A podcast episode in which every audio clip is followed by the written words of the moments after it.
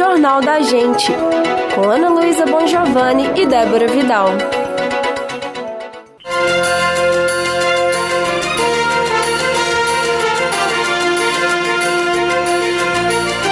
Boa noite. Hoje é quarta-feira, dia 8 de junho.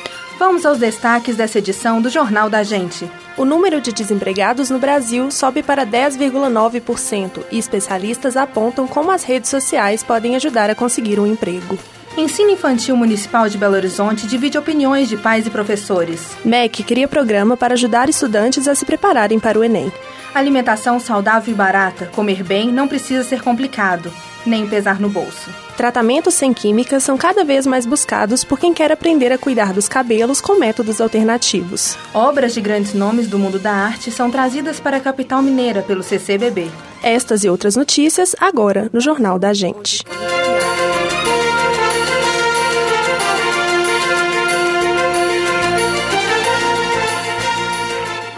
Crise econômica internacional é uma das causas do aumento do desemprego no Brasil.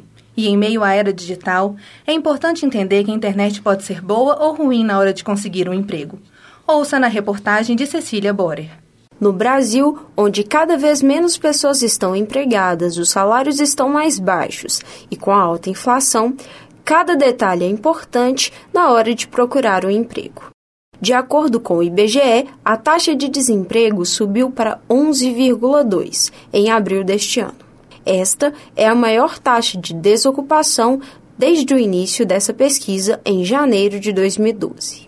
A coach e especialista Elisa Amâncio dá algumas dicas do que postar e não postar nas redes sociais se você está procurando emprego. Então a pessoa tem que pensar que tipo de foto ela publica, né? A foto do perfil dela no LinkedIn, né? Que é uma rede social de negócios. Aí de repente a rede social dela tem uma foto dela ali sem camisa ou numa festa, segurando um copo de bebida. Então não está de acordo com aquele ambiente, né? O LinkedIn já é um lugar bem profissional, né? A arquiteta Misa Meirelles comenta que o candidato deve sempre evitar postar coisas que passam imagem negativa. O que você não pode definitivamente compartilhar numa rede social que as empresas sempre estão olhando, por exemplo, é, ah, hoje é, hoje é segunda-feira, que TED, alguma coisa assim do tipo, essas coisas que, que fazem, que, que trazem uma imagem ruim de você. Ah, é, essas, essas coisas compartilhando, ah, hoje é segunda-feira, que, que tédio, mais ou menos assim, isso, isso leva a entender que você é uma pessoa é, é, preguiçosa, digamos assim. Então, isso não é bom colocar em redes sociais, entendeu? A estudante de gastronomia, Carolina Borer, comenta um pouco sobre o que ela posta e sobre o que ela evita postar em sua busca para o estágio. Bom, eu me procuro sempre analisar o conteúdo que eu vou postar.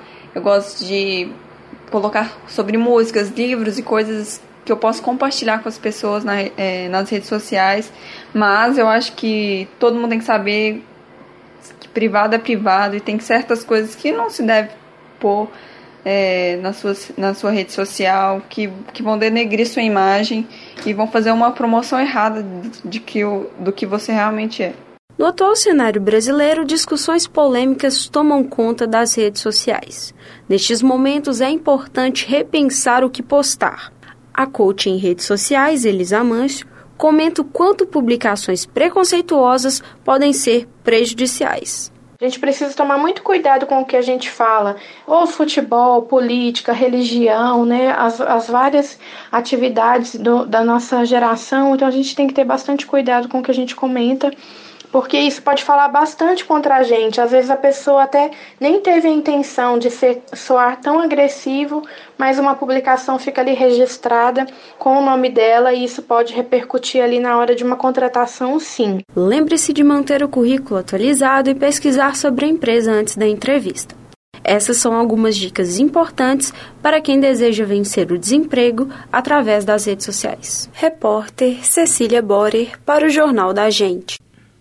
Agora são 8 horas e 40 minutos e a nossa repórter Luísa Gonçalves traz ao vivo informações sobre a situação do trânsito em alguns pontos da capital. Débora, estamos aqui no centro de Belo Horizonte. O trânsito está parado na Avenida Afonso Pena, próximo ao Parque Municipal, na pista que vai em direção ao bairro Mangabeiras por causa de um acidente leve, próximo à Praça 7.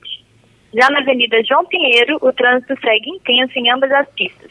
E na Avenida Bias Fortes, ele flui normalmente. Obrigada, Luísa, pelas informações.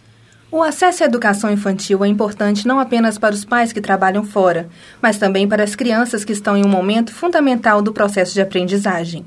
Vamos saber mais sobre as creches e o mês da capital mineira na reportagem de Ana Luísa Bongiovanni. Segundo o Ministério da Educação, o ensino pré-escolar é uma garantia do Estado e deve ser oferecido a todas as crianças de maneira pública, gratuita e de qualidade, sem critério de seleção. É nesse espaço que as crianças de 0 a 5 anos tem contato com as primeiras etapas do seu processo de aprendizagem, e ele é fundamental para que elas se desenvolvam de maneira saudável. Em Belo Horizonte, o Serviço Público de Educação Infantil fica a cargo das UMEIs e creches, que são fiscalizadas pela Prefeitura. Ao todo, são 127 UMEIs em funcionamento na cidade e mais de 190 creches conveniadas que recebem o repasse de verbas da Prefeitura. Cada unidade oferece uma média de 200 vagas, que são distribuídas primeiro de acordo com o critério de vulnerabilidade e depois sorteadas entre membros da comunidade. A Maria entrou como vaga de vulneráveis, pois eu não trabalho de carteira assinada, né? E na época meus filhos já estudam, todos eles estudam em escola pública. Aí eu fiz o cadastro dela, comprovei que não tinha como eu cuidar dela, que ela precisava da escola realmente. Aí eles pegaram, ligaram para o meu trabalho para perguntar se realmente eu, trabalhava, é, conferiram o meu endereço, então ela conseguiu como vaga de vulnerável, que é uma vaga que toda criança ela tem direito. Adriana Campos é manicure e matriculou a filha Maria Beatriz na UMEI Santa Amélia, na região da Pampulha, há quase três anos. Apesar da dificuldade de conseguir a vaga, ela não se arrepende de ter procurado o serviço municipal e considera o trabalho desenvolvido na UMEI essencial para que possa continuar trabalhando. Quando eu tive a Maria Beatriz, eu ia ter que parar de trabalhar, porque eu não tinha condição de pagar uma escola particular para ela. Entendeu? Então, quando surgiu a vaga, foi na época certinha. Então, para nós, foi uma economia assim, de todos os aspectos. Porque eu desconheço uma escola particular que tenha um nível de, de estrutura que uma UMEI tem. Para Adriana, a qualidade do ensino na UMEI também foi essencial para que ela optasse pela permanência de Maria Beatriz na instituição. Ela conta que toda a equipe sempre se mostrou bastante preocupada com o desenvolvimento dos pequenos e que o envolvimento da escola vai para além da sala de aula. Usam muita pintura, usam pilates também, tem as brincadeiras, a videoteca, né? Eles participam muito, fazem muito esses brincados com fantoches. De acordo com a psicóloga e psicopedagoga Magali Figueiredo, é importante que a educação seja pensada como um processo que está se iniciando na fase infantil para ela, é importante que a escola proporcione o desenvolvimento da criança em todos os seus aspectos, sejam eles emocionais, motores ou intelectuais.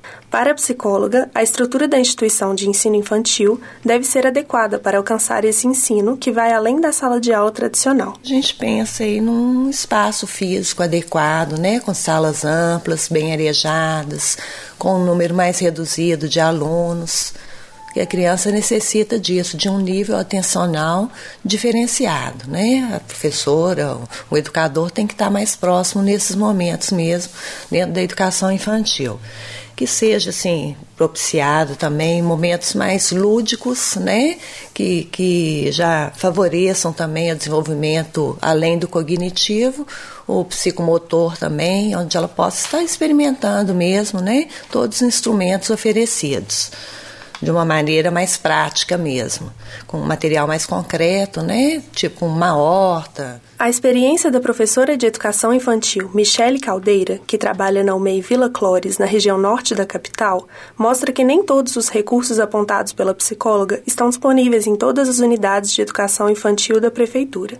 Segundo ela, a construção não segue um padrão elevado de qualidade e os projetos não passaram por um planejamento junto aos professores e coordenadores das escolas, que são as pessoas realmente aptas a apontar as necessidades das crianças. Essa construção da UMEI deveria ter sido feita com um planejamento diretamente com o professor um coordenador resgatando mesmo o que a criança precisa naquele espaço, o que ela irá necessitar, não somente uma sala de multiuso ou uma sala convencional de aula, mais espaços fora desse contexto. Ela também reclama da falta de verbas destinadas a essas instituições, que acabam por não conseguir oferecer todas as atividades a que os alunos deveriam ter acesso. Disponibilidade de mais verba para a gente priorizar é, passeios em museus, bibliotecas, que vão fazer parte do trabalho pedagógico em sala, para que a gente desenvolva projetos diversificados, contemplando a criança na sua totalidade, no seu integral mesmo. Em 2012, a Prefeitura firmou uma parceria público-privada por meio de edital com a Odebrecht, através de um projeto chamado Inova BH. Segundo informações do site oficial do projeto, deveriam ser inauguradas 46 novas unidades de educação infantil até fevereiro desse ano, totalizando mais de 150 um mês em BH. Além disso, a empresa ficará responsável por prover serviços de manutenção das unidades construídas através da parceria pelo período de 20 anos. Segundo o Inova BH, 24 mil crianças do sistema municipal seriam atendidas pelas novas obras. Para o Jornal da Gente, repórter Ana Luísa Bongiovanni. Foi aprovado no último dia 12 o texto da lei que garante às mães o direito de amamentar em público. A nova lei, que ainda precisa da sanção do prefeito de BH, Márcio Lacerda, prevê multa de 500 reais para estabelecimentos que constrangerem as mães com bebês em período de amamentação. A seguir, no Jornal da Gente. Governo lança Macflix para ajudar alunos a estudarem para a prova do Enem. MEC aprova pagamentos de pós e cursos de extensão. Alimentação saudável e barata. Comer bem não precisa ser complicado e nem pesar no bolso. O Jornal da Gente volta já.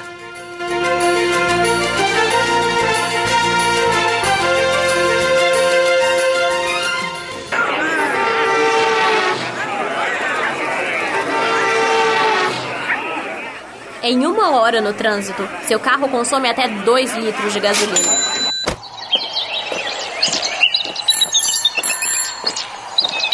Em uma hora de caminhada, seu corpo consome até 300 calorias. Faça o bem para você e o planeta. Deixe o carro na garagem.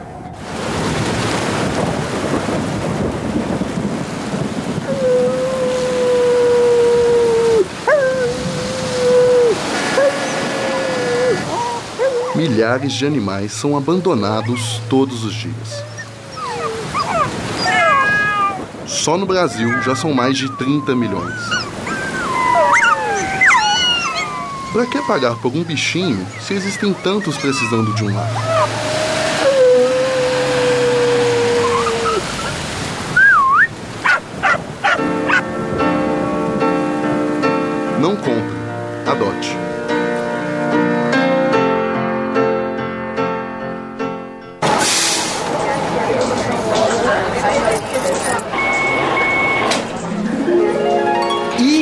Lá, lá vem a velha. Finge que tá dormindo.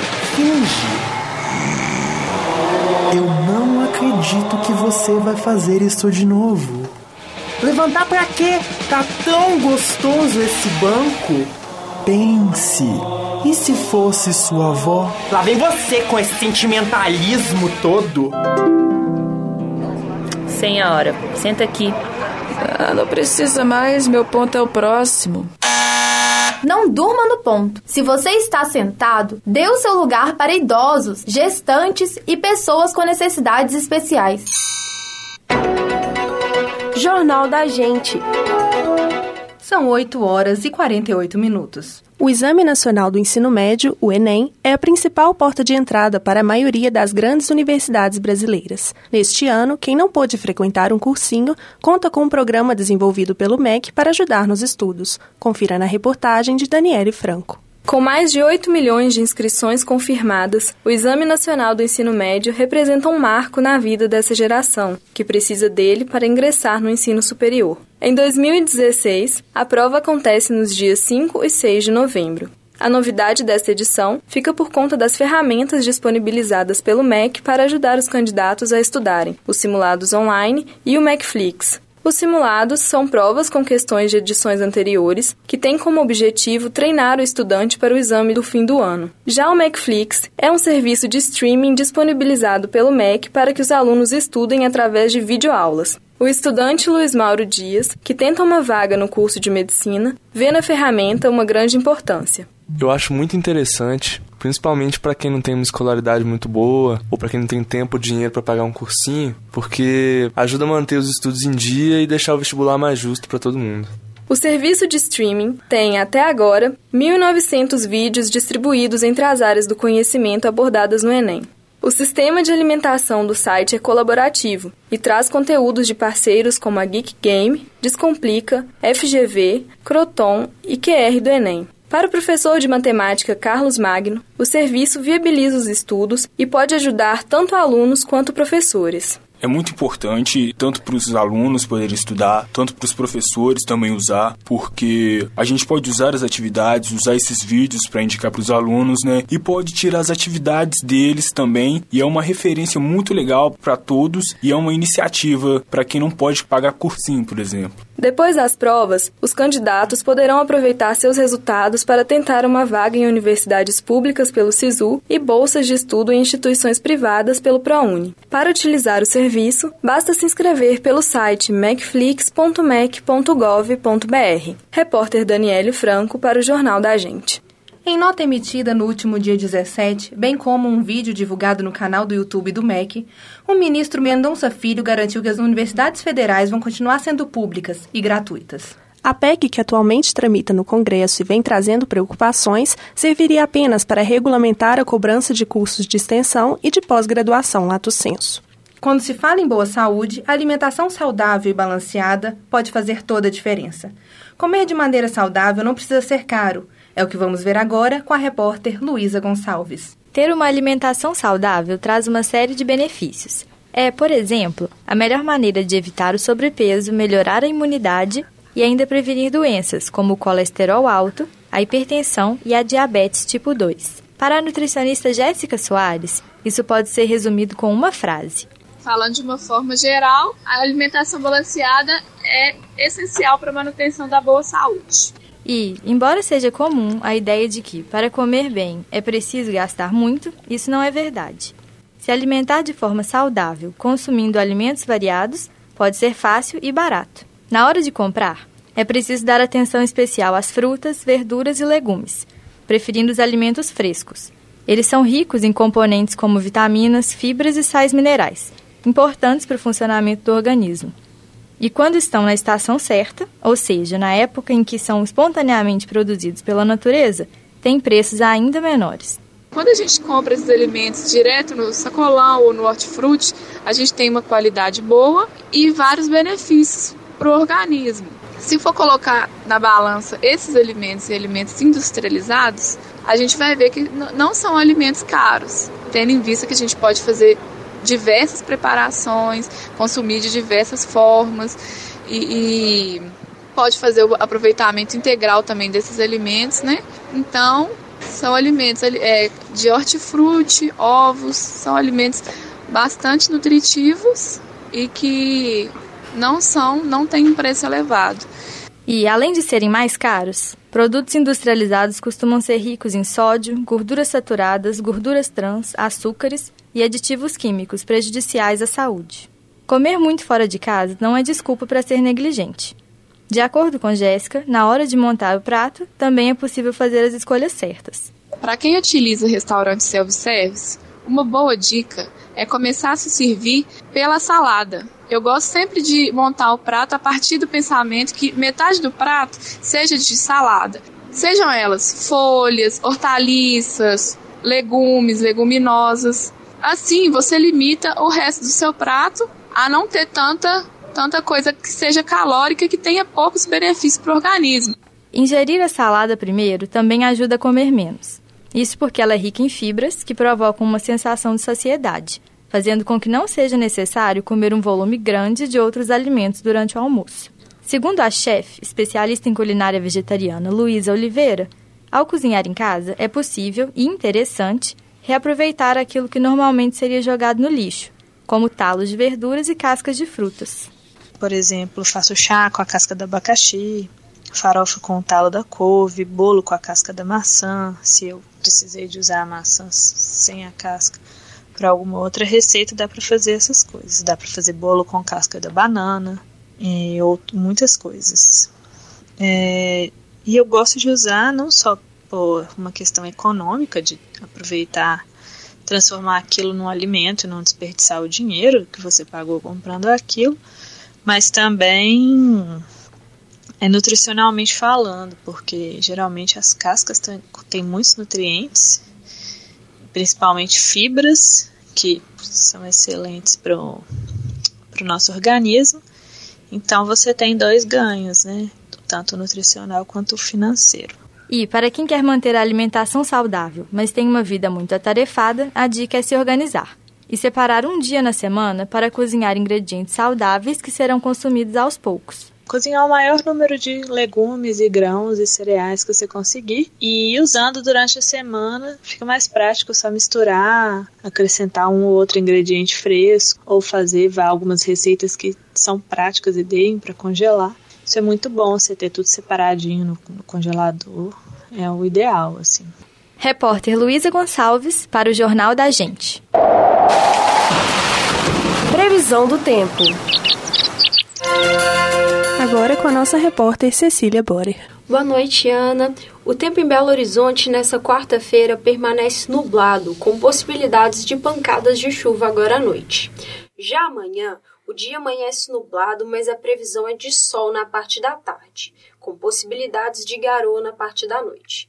A mínima é de 18 e a máxima é de 24 graus. Obrigada. Obrigada, Cecília. A seguir, no Jornal da Gente. Aprenda mais sobre métodos naturais para cuidar dos cabelos. E saiba o que vai acontecer no cenário cultural de Belo Horizonte. O Jornal da Gente volta já.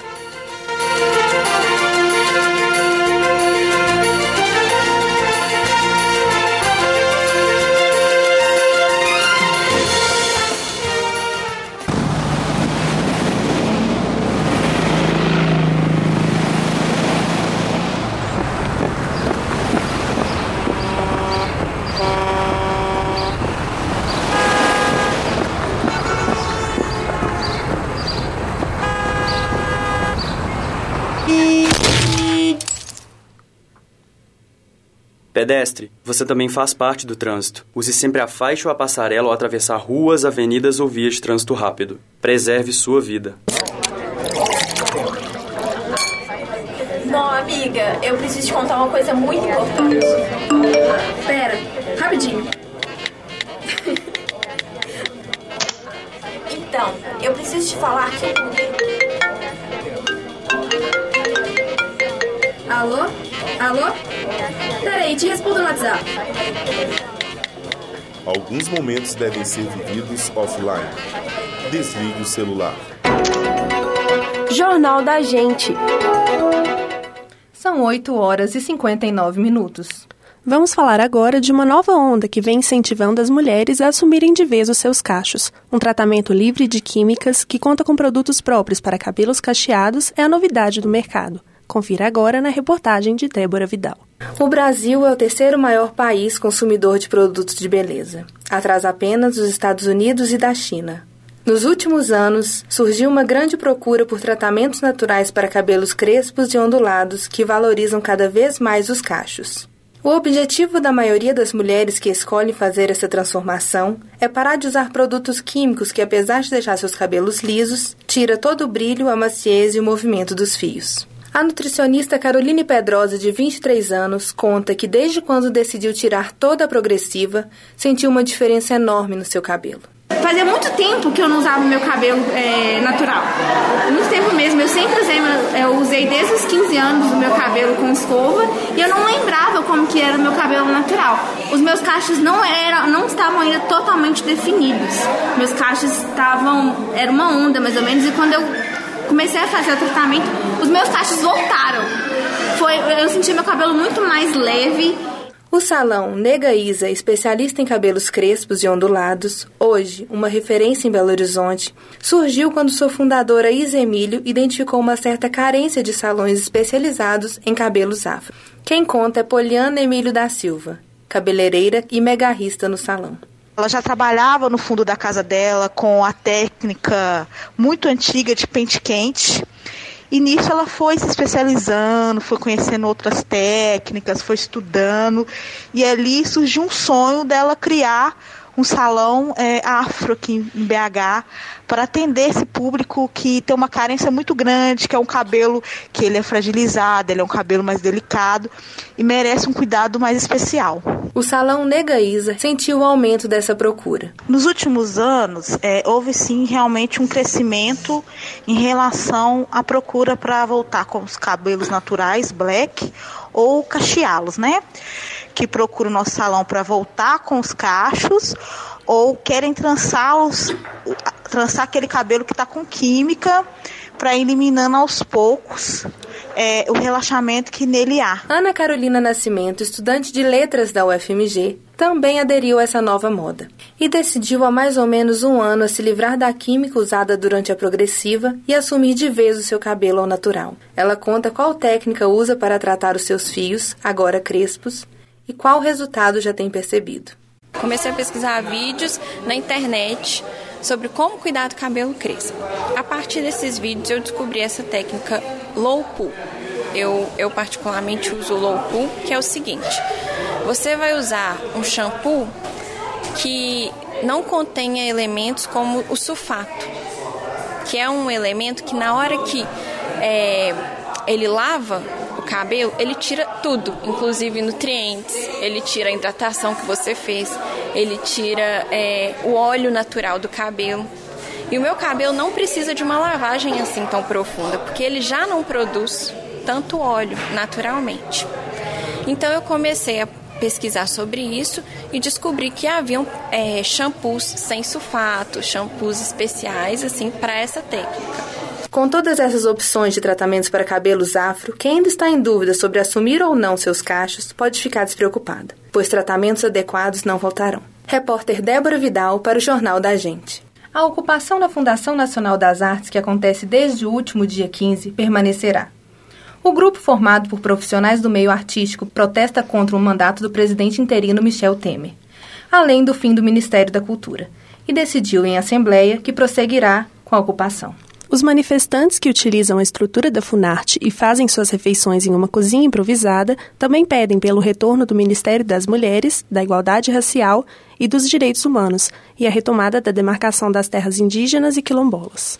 O Centro Cultural do Banco do Brasil traz a oportunidade para que os jovens e adultos entrem em contato com grandes nomes do mundo da arte. Confira agora com a nossa repórter Lohane Cirino. O Centro Cultural Banco do Brasil, ou CCBB para os de casa, é um abrigo da arte democrático que hoje representa para as classes baixas da capital mineira o acesso a grandes nomes da área. Com entrada franca, o local já trouxe para a população obras de artistas como Picasso, Kandinsky e Van Gogh. Inaugurado em agosto de 2013, o espaço, que é uma parceria entre o Banco do Brasil e o Governo do Estado, hoje acresce o Circuito Liberdade com aulas, palestras, saraus e mostras que expandem os horizontes de seus visitantes.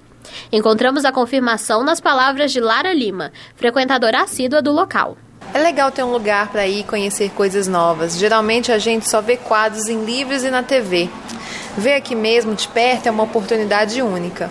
A variedade de artistas que já deixaram por lá registrados seus nomes, além de marcarem a cidade com suas exposições, são outra prova de como o CCBB contribui não só como fonte cultural para seus visitantes, mas para a propagação de suas obras ao redor do mundo. É um intercâmbio cultural que só tem a engrandecer os envolvidos. Cauã Dantas, funcionário do centro, teve a chance de entender um pouco mais sobre os movimentos artísticos que aprendeu nas aulas de história e, além disso, viu nos rostos de várias crianças o fascínio trazido pelas exposições e eventos. Por testemunhar tais reações é que aprova e propaga tanto o projeto é uma coisa maravilhosa, né? Ver as criancinhas vindo para cá, ver que elas podem conhecer essas coisas que na minha época nem chegava perto. Acho legal, porque eu não tive muito contato com isso e aí nem sabia que tinha a opção de estudar para ser um artista.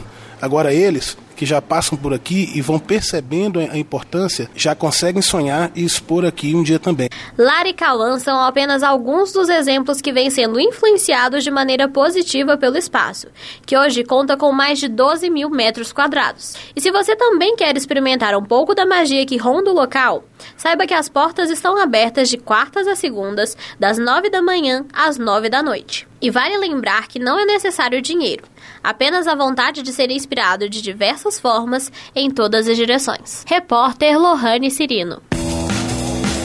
Agenda Cultural. Lohane, como está a nossa programação cultural? Boa noite, Ana.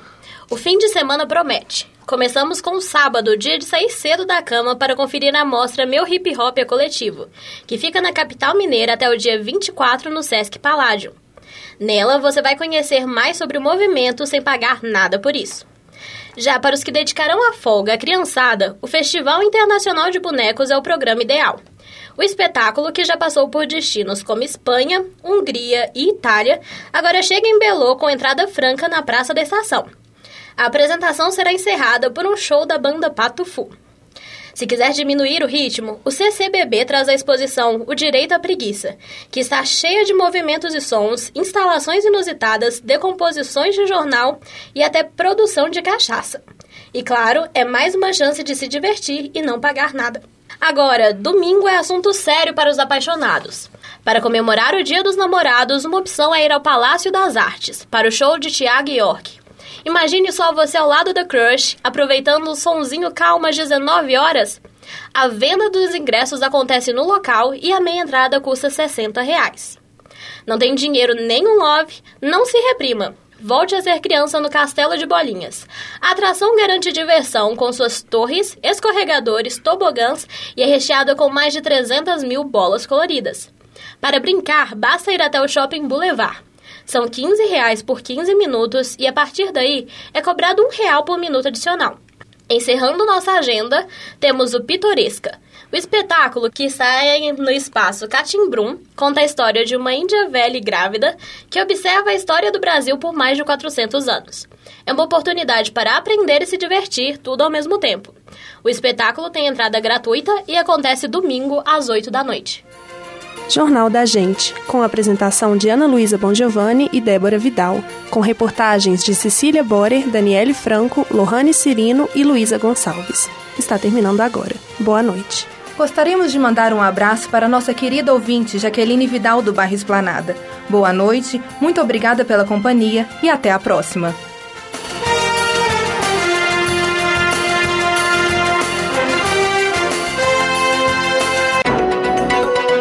Jornal da Gente.